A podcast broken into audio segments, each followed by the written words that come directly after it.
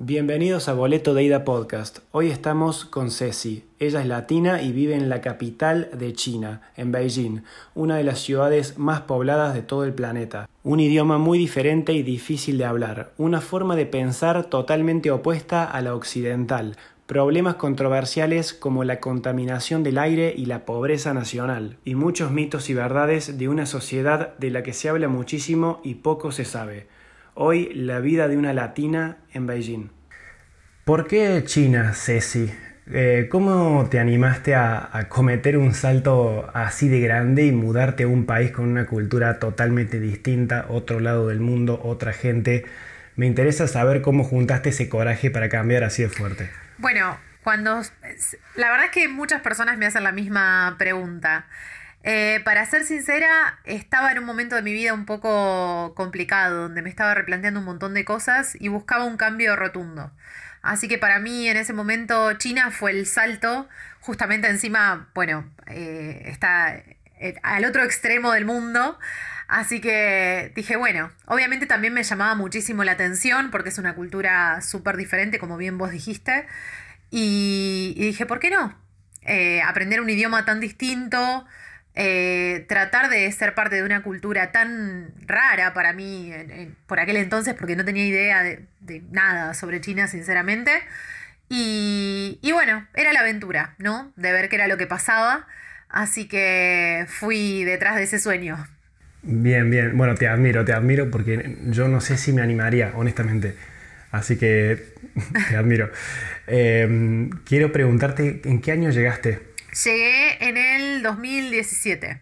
Perfecto, o sea que bueno, ya tenés eh, una buena cantidad de años ahí como para vivir. Em, mi pregunta es, eh, ¿cómo te preparaste mentalmente como para mudarte en un lugar donde no sé si hablas vos el idioma antes o si conocías su cultura o si por ahí está el miedo a no poder integrarse en una sociedad así porque sos del occidente, no es que sos de otro país de, ahí de Asia. Entonces, eh, ¿tenías ese miedo de encontrarte y ser la única distinta o algo así o no? Sí, totalmente, totalmente. A ver, lo bueno eh, por mi parte fue que si bien yo tenía esa meta de poder llegar a China, em, bueno, arranqué como, fue como más paulatino. Yo había empezado a estudiar el idioma en Argentina, pero siempre cuento que, bueno, estudiaba una vez a la semana, una hora, con lo cual un idioma tan, tan diferente no, no, no podés aprenderlo, pero bueno, tenía una introducción, ¿no? Sabía con qué me iba a encontrar más o menos. Y, bueno, también eh, cabe destacar que cuando yo empecé a estudiar, mi profesora fue la que me contó que había un concurso, existe la posibilidad de participar en un concurso de canto en chino.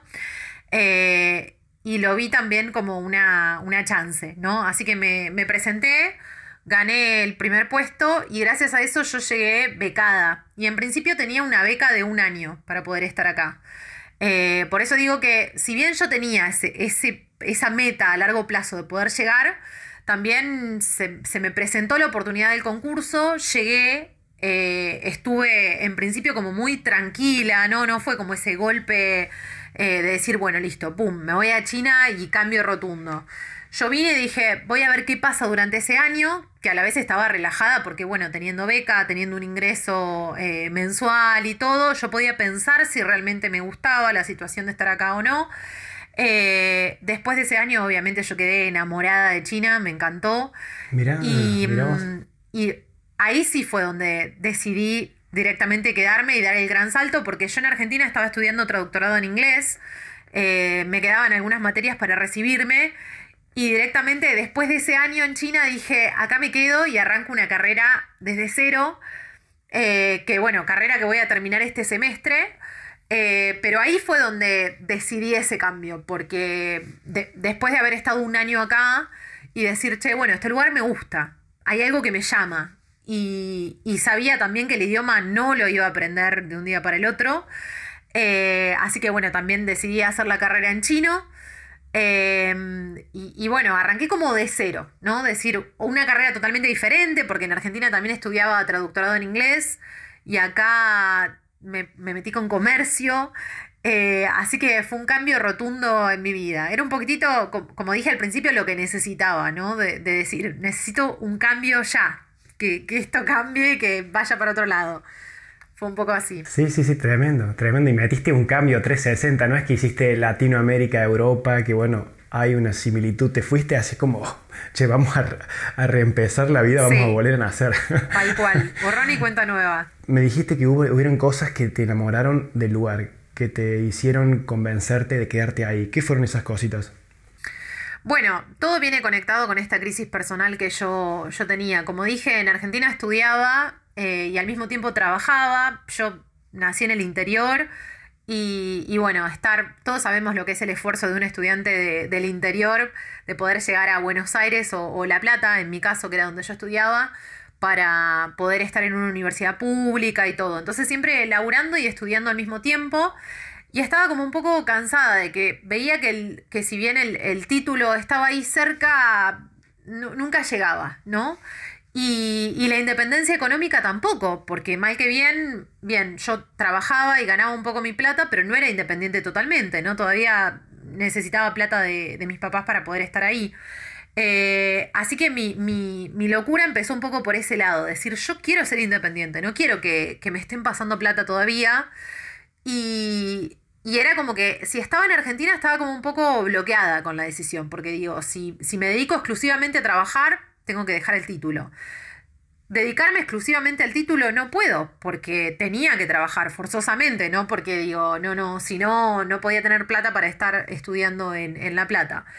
Así que de, esa locura arranca esta, esta crisis personal. Y, y, al llegar a China me doy cuenta de que si bien mi realidad no cambió mucho, porque, a ver, yo sigo trabajando como freelancer por estos lados con, con idiomas, como profe y traductora y al mismo tiempo estudio porque estoy a punto de terminar mi carrera, me di cuenta que haciendo exactamente lo mismo que hacía en Argentina, pude salir adelante, pero sin menos complicaciones, ¿no? Eh, porque mi plata valía un poco más, porque la podía ganar también más fácil, vamos a la realidad.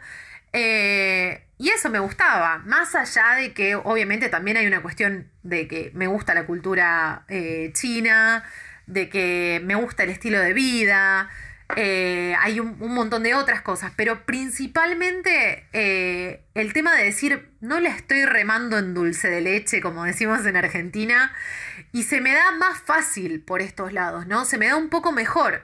Y dije, esto me gusta, y es un lugar donde puedo sacar mi título, que era lo que yo tenía planeado también en Argentina, y al mismo tiempo ser independiente económicamente, porque mi familia no, no, no está detrás de este sueño de, de vivir en China, ¿no? Así que eso me gustó. La verdad es que eso es lo que más me llamó. Y, después, bueno, eh, un montón de otras cosas que vienen detrás, como poder salir a la calle y que no haya ningún problema, porque sabes que es un país recontra seguro, ¿no? Eh, sí, hay un montón de cosas, no es todo color de rosas. Eh, hay algunas cosas negativas, ¿no? Se, extraña siempre la familia, estar tan lejos. Ahora con todo esto del COVID, hace dos años y pico que no veo a mi familia porque por un tema de visados no, no, pude, no pude volver. Eh, hay cosas no, no feas detrás de todo esto, pero creo que son más los puntos buenos que los malos. Y bueno, todo eso me tiró para que yo me quede por, este, por estos lados. Bien, bueno, felicitaciones por, por el progreso que encontraste. Em, Gracias. A ver, cambiando de tema, vos vivís en Beijing y no es una ciudad cualquiera. Eh, hay 24 millones de personas aproximadamente en esa ciudad. Eh, no sé qué tan fácil, honestamente, será vivir en una ciudad tan hiper mega poblada. Y mi pregunta es: ¿en qué medida afecta esto tu vida o qué consecuencias tiene? Eh, yo me imagino vos ahí en medio de la calle, rodeada todo el tiempo de personas, de donde sea que estés. Por favor, contame eso. Es una locura. Realmente, así te lo resumo. La verdad es que no te, juro, a ver, antes de llegar a China, obviamente uno siempre escucha y ve los típicos videos de, los guardias empujando en el subte para que la gente pueda tomar ese subte en hora pico. Eh, eso es una realidad, es, un hecho. Eh, a mí la verdad es que al principio me afectaba muchísimo porque, bueno, para ir a cursar tenía que agarrar el subte en hora pico y bueno, iba a las puteadas todas las mañanas porque realmente es empujar. Obviamente uno se acostumbra a, otro modo de vida, ¿no? Es, puntualmente eso. Eh, hay un montón de cosas que por ahí, yo a veces cuento que, lo que te pasa, ese cambio que, vivís al, al, al incorporarte a una cultura totalmente diferente, es como comprender por qué esa persona actúa de determinada manera. Viste que generalmente, por ejemplo, el turista eh, chino está muy mal visto en el mundo, porque es la, realidad. Y siempre se lo ve como que es el que se mete, cuando vos tenés que pagar, se mete delante tuyo. O tenés que hacer algo y está siempre ahí el, turista metido, o se mete para sacar la foto y se mete en tu foto sin preguntar ni nada. Y, me da la sensación que, lejos de justificarlos, ¿no? Porque yo también eh, debo admitir que los mataría cuando hacen estas cosas, pero el vivir con ellos acá eh, me da un poco esa parte de, comprender el por qué, ¿no? Y decir, ellos son tantos, pero realmente cuando uno dice los chinos son muchos, no, no se, no tiene ni una ni un 10% en, en la cabeza lo que es la realidad. No, no me doy eh, cuenta, seguramente. No, no, te juro. Y, y, acá es como un poco la ley de la selva, aunque suene mal. Son muchos, y la verdad es, bueno, si está la oportunidad, si vos no, en, esa cola no te metiste para, para, pagar, se va a meter otro, porque está apurado y se tiene que ir, ¿me entendés? Entonces es un poco. Eh, lo tenés que hacer, tenés que actuar. Eh, realmente, eso por ejemplo es algo, un cambio cultural que también hice yo, ¿no? Porque no me queda otra. O sea, al principio era muy al modo argentino, bueno, esperar que pasen. Y después me daba cuenta que digo, che, si, no me meto yo también en la cola, no, no, voy a pagar nunca, voy a estar todo el día acá. Entonces, nada, uno cambia, cambia el chip totalmente. Y, y bueno, afectar sí te afecta en ese sentido porque vivís acelerado, ¿no? Y vivís siempre pensando eh, por ejemplo, bueno, lo de ir a la universidad en hora pico, ya tengo que pensar que tengo que levantarme mucho antes, porque tengo que agarrar otro subte que no esté tan lleno. Eh, por suerte, en todo lo que es el tema de transporte son impecables, porque, a ver, pasa un subte y al minuto viene el siguiente. Si, tuviste la mala suerte de que empujando no pudiste subir, al minuto pasa otro, exactamente. Pero sí, afecta y no afecta, o sea, depende de cómo uno se lo tome, ¿no? Tengo mis, días, tengo días en donde digo, mataría a todos y tengo otros días donde digo, bueno, listo, acá vamos a la aventura de vuelta, ¿no? Eh, claro, claro.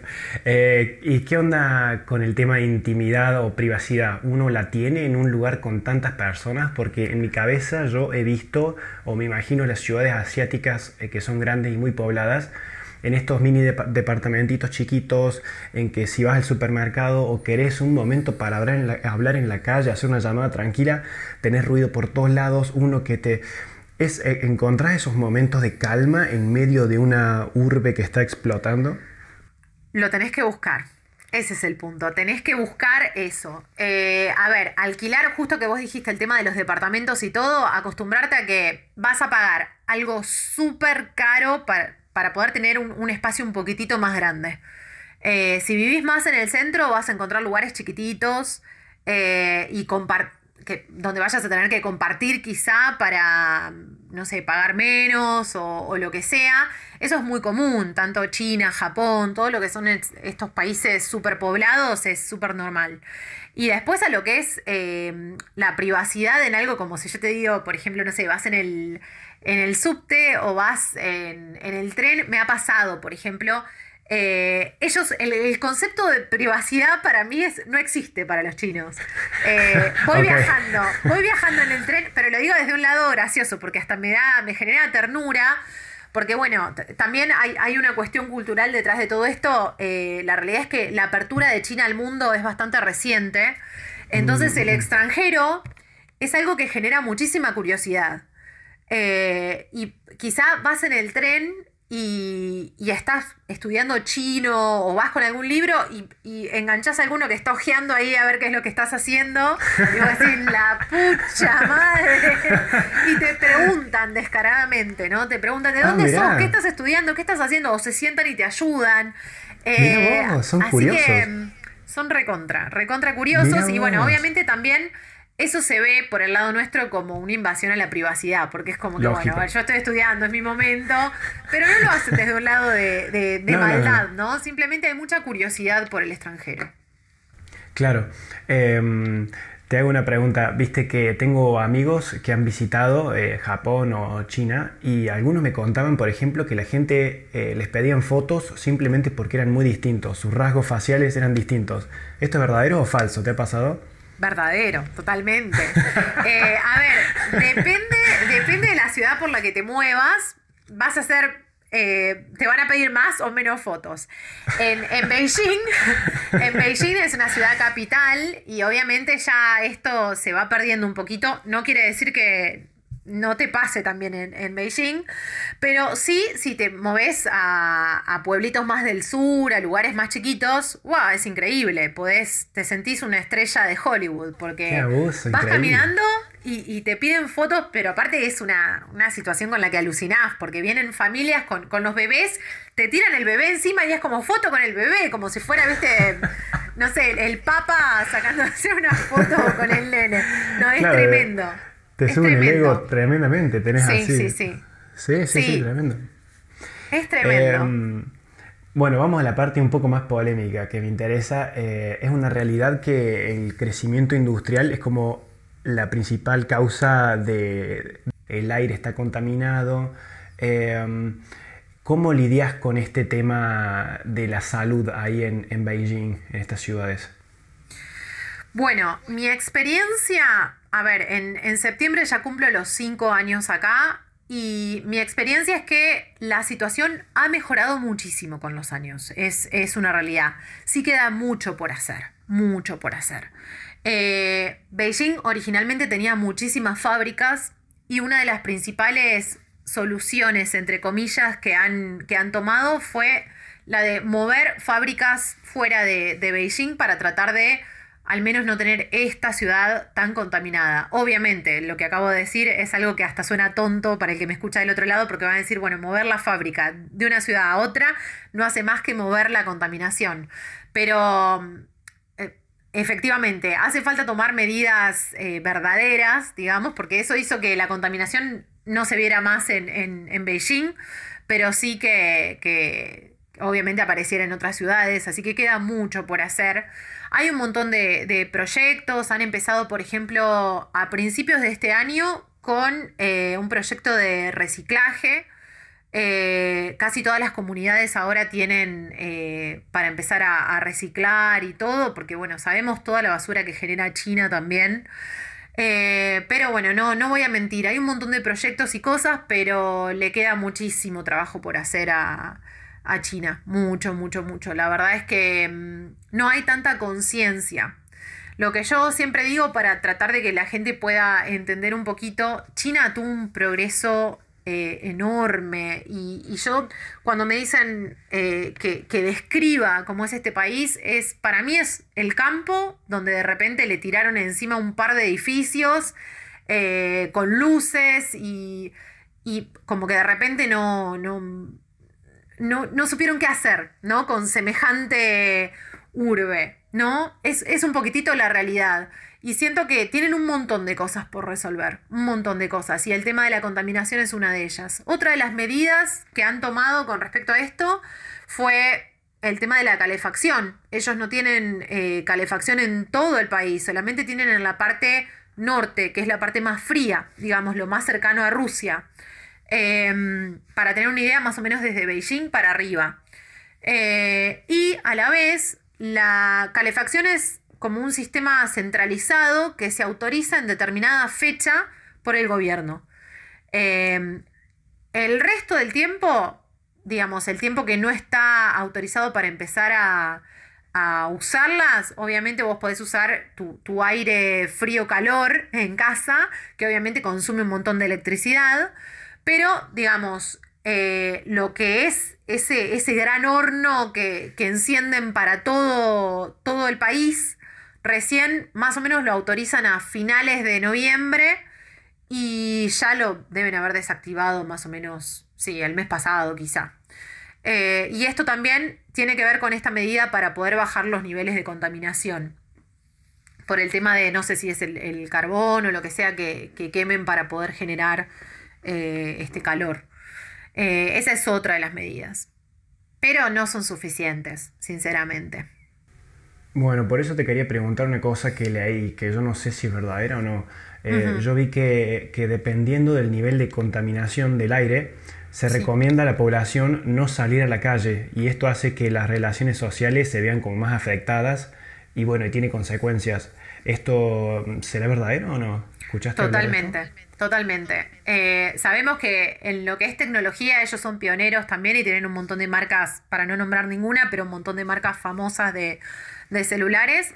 Y una marca, cualquier marca, promedio de, celular china tiene eh, en la pantalla de inicio, si vos te lo compras acá, vas a ver que en la pantalla de inicio tiene los niveles de contaminación diarios. O sea, vos te podés informar a través del, sí, a través del celular, a ver cómo está el día y, si salís o no salís. Y cuando los niveles son muy altos, la verdad es que se nota, se nota mucho. Y salís, y vos me preguntaste al principio cómo afecta, salís a la calle y te sentís sin ganas, eh, bueno, de más está decir que el tema del barbijo, creo que los chinos estaban acostumbrados a usar barbijo mucho antes de, la pandemia, porque ellos siempre con barbijos los días de contaminación alta.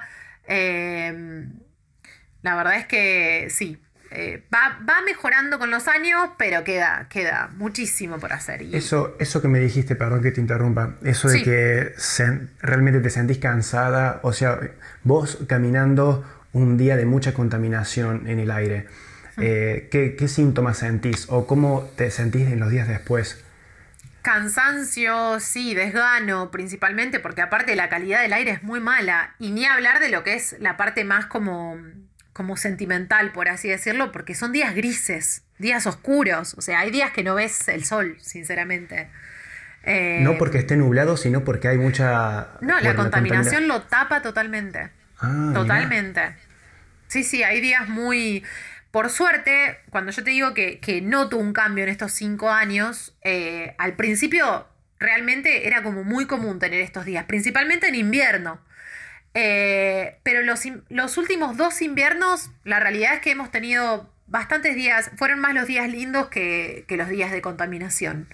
Eh, y bueno, y eso habla bien quizá de alguna de las medidas que estén, que estén tomando, pero falta, falta por hacer. Bien, otra cosa, a ver si, si desmitificamos o confirmamos. Em, hay una controversia con, la pobreza en China, ¿no? Dicen que durante muchísimos años el índice de pobreza era, fue altísimo y ahora el gobierno afirma que en los últimos años es como que se ha erradicado por medio de un plan que han de, desarrollo rural, según lo que leí. Em, aún se estima que hay como 600 millones de chinos que viven con tan solo mil yuanes al mes, que son 129 euros, según el cálculo que hice. Eh, ¿Qué tan cierto es esto? Em, a ver, ni, estamos en el medio. La verdad es que sí, China ha hecho, eh, hablando del gobierno, ¿no? Muchísimas campañas para poder erradicar la pobreza, eso es real. Eh, se nota en el día a día. Algo que me ha llamado mucho la atención es que veo que acá todos tienen trabajo. Así sea el trabajo más simple, eh, o algo que, hasta quizá desde el, desde el, punto de vista occidental se ve inútil, ¿no? Que vos decís, ¿de verdad tienen este trabajo? Bueno, pero acá se generan puestos de trabajo para todo el mundo. Eh, así sea para, para, que esa persona pueda obtener un, un salario mínimo, pero lo va a tener. Así que eso es una realidad. Ahora, si hay cosas por hacer o no, sí, hay mucho por hacer, lo que siempre digo, hay un montón por hacer todavía. China tiene zonas rurales muy, muy pobres, gente que, realmente vive con, muy poco. Y sí se está haciendo también, se, hacen muchísimas campañas como para que estas personas, por ejemplo, no sé, eh, personas de, del Tíbet o lo que sea, vuelvan, eh, vengan a las grandes ciudades a, a estudiar, por ejemplo, ¿no? Chicos que no tienen acceso a la educación, eh, hay muchísimos programas para que las universidades les, les, den alguna beca o algo para que ellos puedan venir a, estudiar. Eh, hay también un montón de ayuda económica para las personas que quizá viven teniendo un pedacito de tierra y, viven de, lo que puedan llegar a, a, plantar en ese pedacito de tierra, ¿no? De hecho, otra cosa a destacar es que, viste que acá los chinos en realidad no son dueños de eh, el terreno, son dueños de, la propiedad en sí, ¿no? Y tampoco, porque tienen como una especie de contrato de 90 años, ¿no? Ah, no sé si eso lo, sabías. No, no lo sabía, ¿cómo es eso? La tierra, la tierra es del, del gobierno, y lo que es lo que se construye, la propiedad en sí, sí es tuya si vos la comprás, ¿no? Ah, ok, o sea que nunca terminás ser eh, totalmente dueño de tu propiedad o de tu tierra, no, nunca. No, no. Pero acá es donde iba a hacer la aclaración, para, para también aclarar esto de, esta facilidad quizá que se le da al, granjero.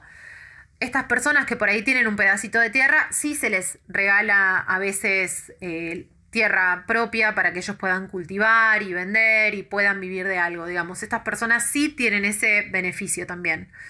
Eh, que bueno, no es un beneficio que tiene una persona por ahí de una gran ciudad, ¿no? Porque todo, digamos, todo Beijing es del gobierno, por así decirlo. Claro, mirá, mirá eh, Entonces, digamos, hay, hay un montón de cosas y eso, y eso es real. Eh, sí queda mucho por hacer porque los chinos son muchos, son muchos realmente, y es un, país enorme, enorme. Eh, no creo que todavía, según lo que ellos dicen en, números, la pobreza está muy cerca de, estar en, el nivel pobreza cero.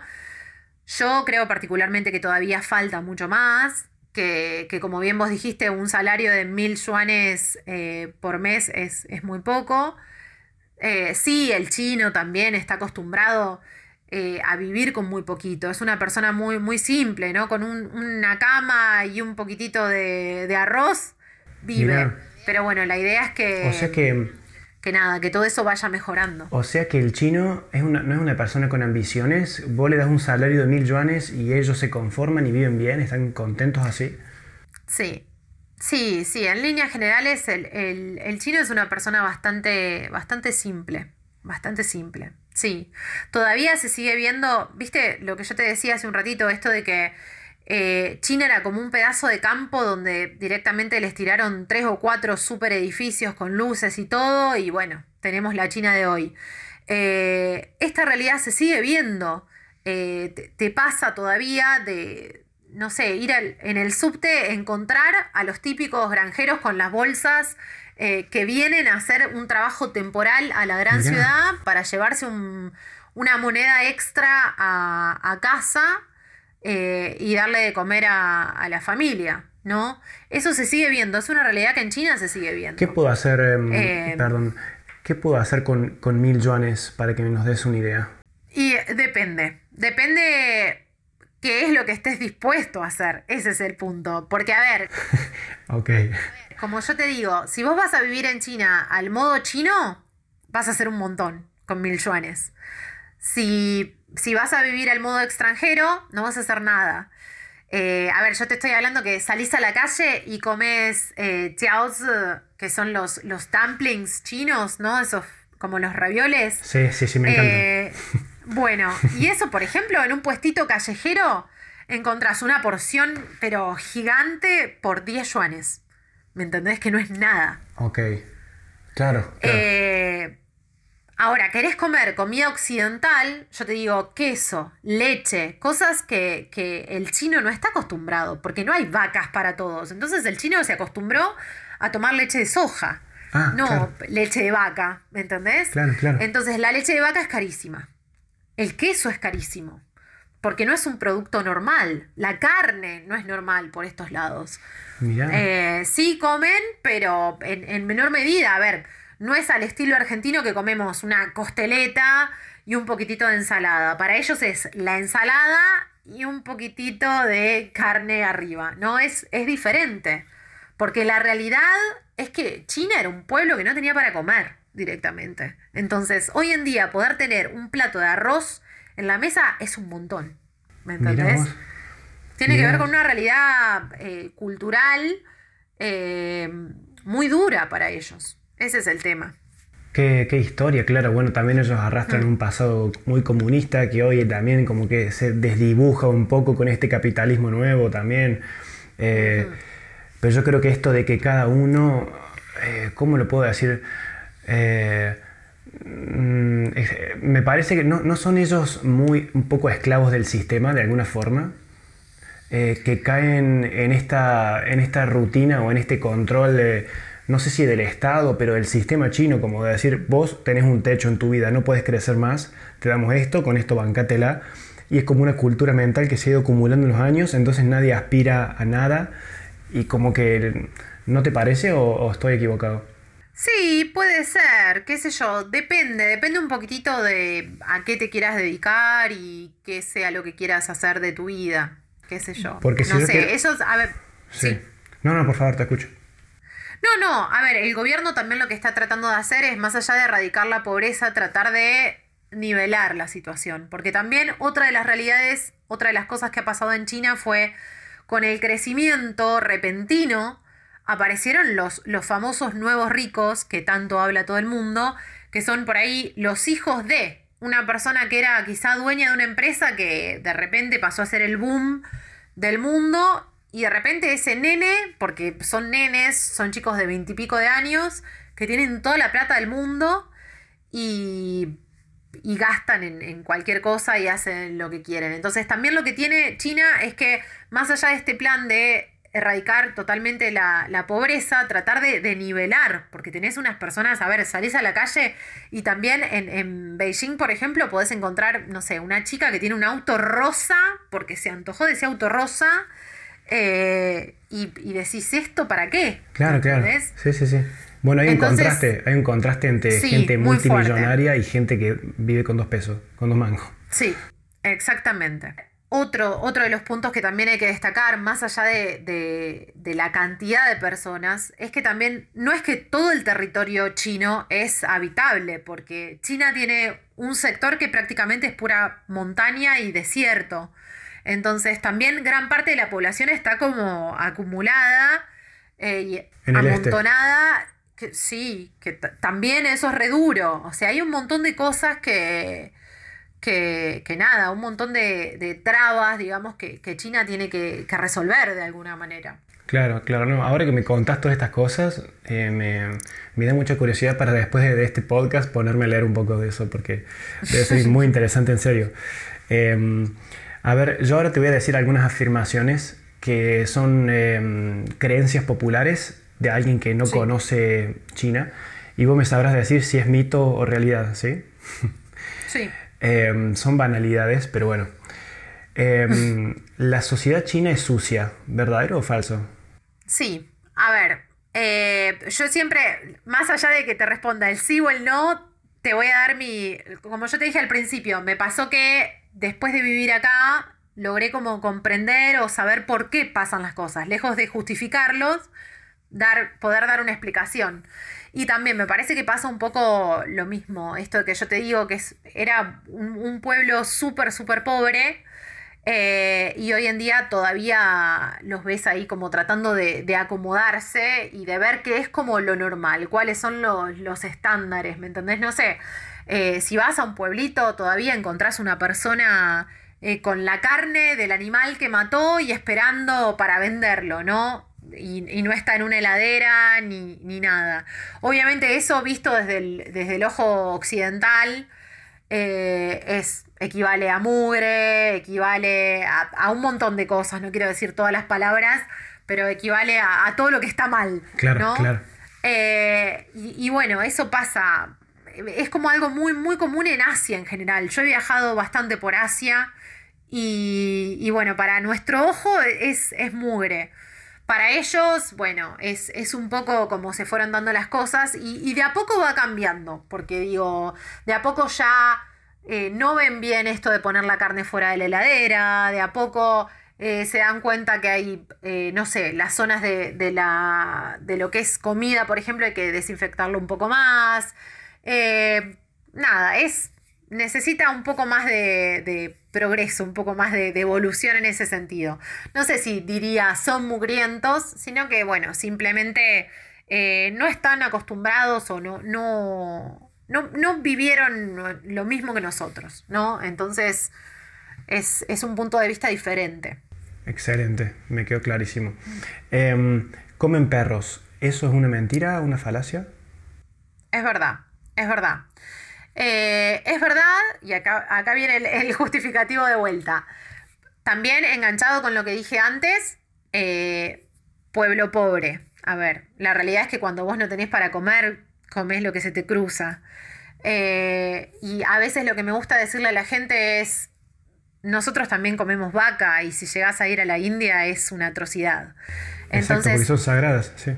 Exacto, es cuestión de entender, no significa que por entenderlo vos tengas que hacerlo, ¿no? Eh, pero comprender por qué el otro lo hace. Y a la vez, otra de las cosas que me gusta siempre contar es que eh, hacerle ver, por lo menos a la persona que, me dice chino, los chinos comen perro, eh, que suena, te hace ver a vos como un ignorante el tema de repetir esto como una afirmación eh, única. Eh, porque la, realidad es que, bueno, si bien lo comen, no es algo tan normal como si vos decís, te sentás en un restaurante y en la carta vas a tener perro como si nada. Porque es un plato que hoy en día ya pasó a ser algo que es como cierto lujo, entre comillas, no es una carne muy, muy común. Eh, y, y, no lo vas a encontrar en cualquier restaurante. O sea, si vas a comer perro, vas a tener que entrar a un restaurante donde venden perro especialmente. Y las zonas, otra de las cosas que, siempre cuento es que la zona donde vas a encontrar la venta de perro o restaurantes especiales donde vas a, comer carne de perro es más al norte, las zonas más frías y puntualmente más cerca de Corea, porque en realidad otra de las cuestiones es que el coreano come más perro que el chino. Mira vos. Pero por alguna razón ya nos ha quedado en la punta de la lengua el, chino come perro. Mira vos. Sí comen, es real, y acá se hizo muy famoso, de hecho, lo, más polémico que tiene China es el Festival de, Matanza de los Perros, que, año a año siempre muchas personas salen a, cuestionar y a pedir que se suspenda. Eh, creo que es en la zona de Chilín, creo que se llama, no, no me acuerdo muy bien la, la ciudad. Pero es un festival muy, muy polémico donde se, la gente va exclusivamente a comer perro. Pero bueno, la realidad es que no es algo tan normal como a veces nosotros lo decimos como algo muy agresivo, chino come perro, y terminamos quedando como ignorantes nosotros más que, más que el chino, ¿no? Porque no es algo tan. no es moneda corriente. Comen, pero no es algo tan normal. Bien. Eh, tercero, eructar es un buen modal. Sí. ¿Es verdadero? Sí. Sí. Digamos que todo lo que es sonido eh, es muy normal. Y también te voy a explicar por qué. Porque obviamente para mí fue súper difícil. Eh, lo que más me costó, no tanto el tema de eructar, sino eh, el tema de escupir. Ah, escupen. Porque los escupen por la calle como si nada. Y también las generaciones más, los adultos, porque por ahí los jóvenes, las generaciones nuevas ya han cortado un poco con eso, pero los adultos eh, escupen y, no es el tipo de, de, ¿cómo decirlo? Como la escupida que vos decís, bueno, discreta, esa escupida discreta, no, es como con un sonido fuerte. Como cuando cargas un, viste, un, eh, los mocos, vamos a decirlo, el gallo, el famoso gallo. Exacto, exacto. Viene ahí con fuerza para sacar todo. y justamente, y justamente es esa la razón. Ellos tienen la, concepción de que. Mm, tienen ese concepto de que. Eh, lo que está dentro y no, no tiene que estar adentro, no pertenece al cuerpo, tiene que salir. Y es por eso que sale el eructo, salen otros sonidos, sale cuando tienen que escupir. Entonces, eh, lo que no es natural del cuerpo, así tiene que salir, va a salir. Y es normal. No, no, no. No hay ningún tipo de pudor al respecto. O sea es algo natural que tiene que salir. O sea que la flatulencia también, los pedos también.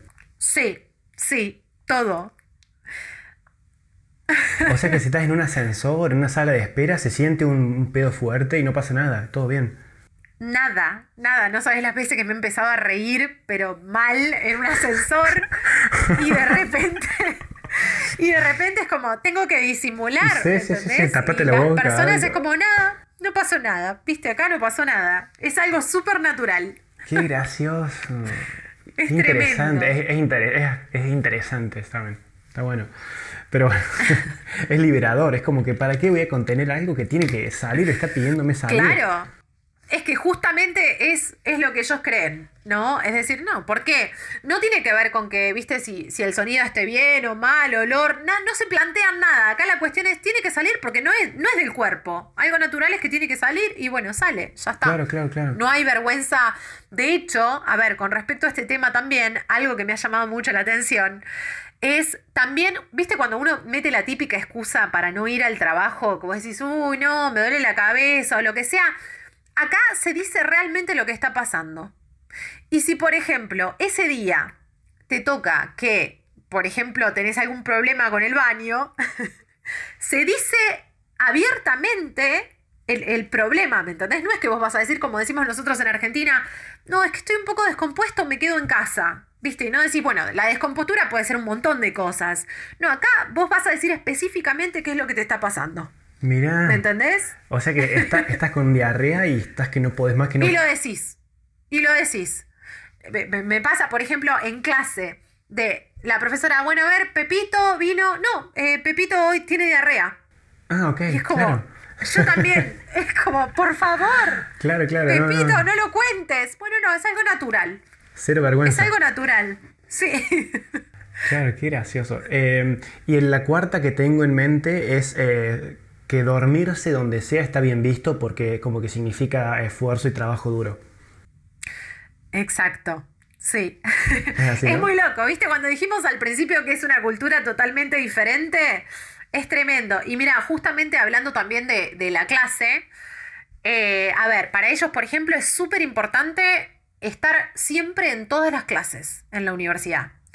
Eh, no importa si ese día estás muerto y te dormiste en el banco y no estás escuchando nada de la clase, lo importante es que estés ahí.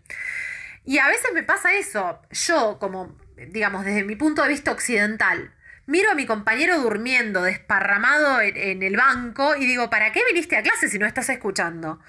Pero, y el profesor que está en el frente no dice nada, porque Pepito está sentado ahí y está, está en la clase. está durmiendo, pero está en la clase. Así que, como bien vos dijiste, no es algo que esté mal visto. Eh, al contrario, quizá el profesor lo toma por el lado de, bueno, no, mira, quizá Pepito estuvo estudiando toda la noche y hoy encima vino a clase. Muy bien, Pepito. ¿Me entendés? Sí, sí, sí. Eh, para nosotros es, por favor, quédate durmiendo en tu casa. Sí, sí, sí. Una falta de respeto. Son ideas totalmente diferentes. Qué increíble.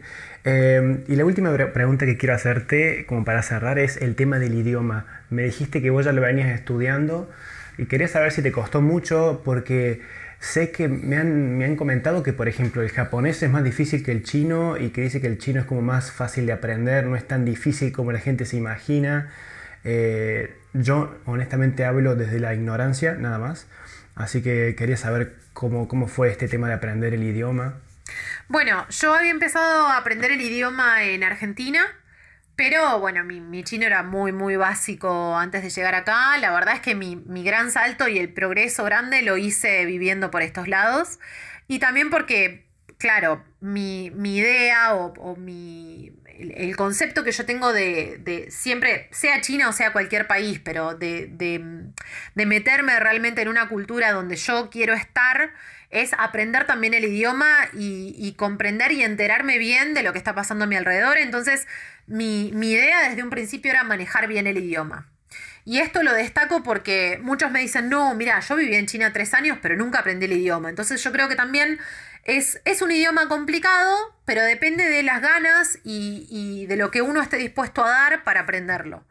Y en mi caso yo estaba muy predispuesta desde el primer día a aprenderlo, cueste lo que cueste. Eso también cabe destacar. Y después, bueno, ¿cuánto tiempo me llevó puntualmente? Eh, siento que, tiene distintas, distintas etapas de aprendizaje. En Argentina, obviamente, no, no, nada. Mi primer año después acá, donde estuve en la universidad, también siento que estuve como muy contenida por, la universidad que justamente tenía todo, era como una mini ciudad, tenía mi banco, tenía personas que me ayudaban hablando inglés, cualquier cosa.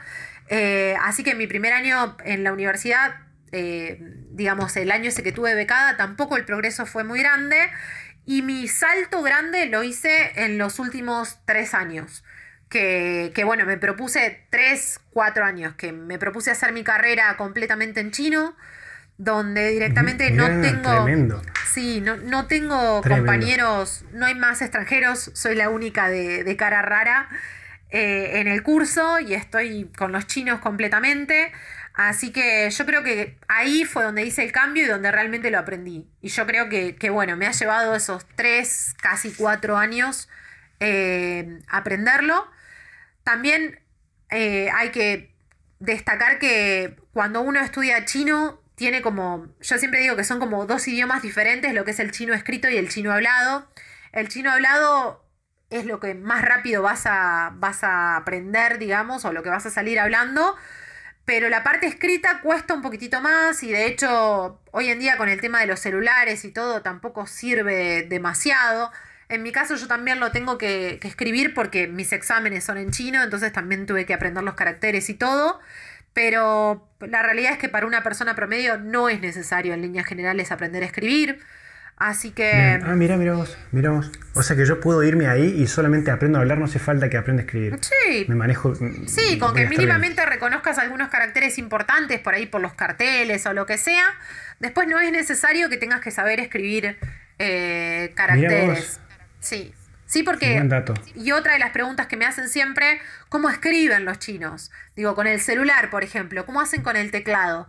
Bueno, eh, digamos, ellos tienen los símbolos, por así decirlo, estos caracteres, y esos caracteres son, generalmente llegan a ser una sílaba. Eh, esa sílaba tiene una pronunciación que la escribimos con letras, ¿no? Por ejemplo, ni hao, el hola, ni, ¿sí? Es la N con la I. Entonces, al momento de escribir, vos lo que haces es, con el teclado chino, poner N, I y se te van a generar todos los caracteres que se lean ni. ¿Sí? Entonces vos ah, lo único que tenés que hacer es seleccionar el carácter que vos necesitas usar. Por eso es que mínimamente lo que necesitas es reconocerlos, no saber escribirlos necesariamente. ¿Se entiende? Ah, ok, o sea que, o sea que yo estoy, yo escribo con el, con el abecedario, con mi forma de escribir normal y te hace la, conversión directa a Exactamente. a los a los gráficos. Ah, ok, ok. Qué cómodo eso. Está, pensado para el extranjero, digamos. Exactamente. Es un sistema que se hizo para facilitar un poquitito este, este idioma. Bien. Sí. Bien, bien, bien. Y después con respecto a lo que dijiste, sí, sí que es más fácil por ahí aprender japonés, coreano. Lo que yo te puedo decir es que la otra de las dificultades que tiene el, el chino es que el chino es un idioma tonal. Y es que tiene cuatro, bueno, cinco en realidad, tonos, si, si contamos un sin tono, eh, cinco tonos que eh, de acuerdo, cuando yo digo es un idioma tonal, hay, que comprender que cuando vos le pones un tono diferente a, esa sílaba, le cambias el significado. ¿Sí? es, difícil de, comprender, pero por ejemplo tenés, eh, a ver, tenemos tao, tao, como un tono que es como llano, que es cuchillo. Y si de repente digo Tao, que es el tono 4, que es como con acento, eso es llegar. sin embargo, ¿me entendés? Eso es lo que te estalla la cabeza. Eh, porque tenés que, tenés que preparar muchísimo el oído. En ese sentido, ves, el japonés no tiene tonos. Tiene, tenés que aprender los símbolos con los que escribas y todo, pero me parece que tiene un, tiene un abecedario que aprender. El chino no lo tiene. Vos tenés que asociar directamente los caracteres a una pronunciación, pero no tenés un abecedario. Mira vos, es por eso que parece que todo el tiempo están insultando cuando hablan y en realidad están hablando normal. Exactamente, esa es otra de las cuestiones, ¿ves? Cuando vos dijiste todas las afirmaciones de comen perro y lo que sea, eh, otra de las cosas que me dicen es, viven peleando los chinos, se viven peleando. Y en realidad es porque el idioma es un idioma tonal y es súper importante el tono que le pongas a la palabra para ver lo que querés expresar, obviamente. Entonces, los altibajos. exacto, exacto. Claro, claro, claro, claro, Ahí derribamos otro mito. Eh, pero bueno, te agradezco un montón por haberte, por haberte hecho el espacio, por haberme dado esta. Nada, poder charlar con vos. Fue realmente enriquecedor. Bueno, bueno, me alegra, me alegra y, y la verdad es que, que, bueno, mi plan también de, de, llegar a China era también derribar un poquitito esos mitos que yo tenía sobre, sobre China. Y, me gusta también ser este puente que, puede desmitificar algunas cosas eh, y contar las cosas como son, ¿no? Porque es, como dije al principio, no todo es color de rosa, eh, pero también hay un montón de cosas eh, lindas y que no son tan como nosotros creemos sobre China, así que está, está bueno y bueno. ¿Qué más decir que, gracias por darme la oportunidad de, de, poder contarlo? Así que cuando quieras, gracias por la invitación. Em, yo te descubrí por redes sociales. ¿Cómo la gente te puede seguir por esos canales? ¿Cómo te encuentran? Bien, me pueden encontrar como Ceci en China. Así que bueno, para todos los curiosos con respecto a, a China y conocer un poquitito más de esta cultura tan diferente, bienvenidos sean. Perfecto. Muchas gracias, Ceci. Gracias a vos.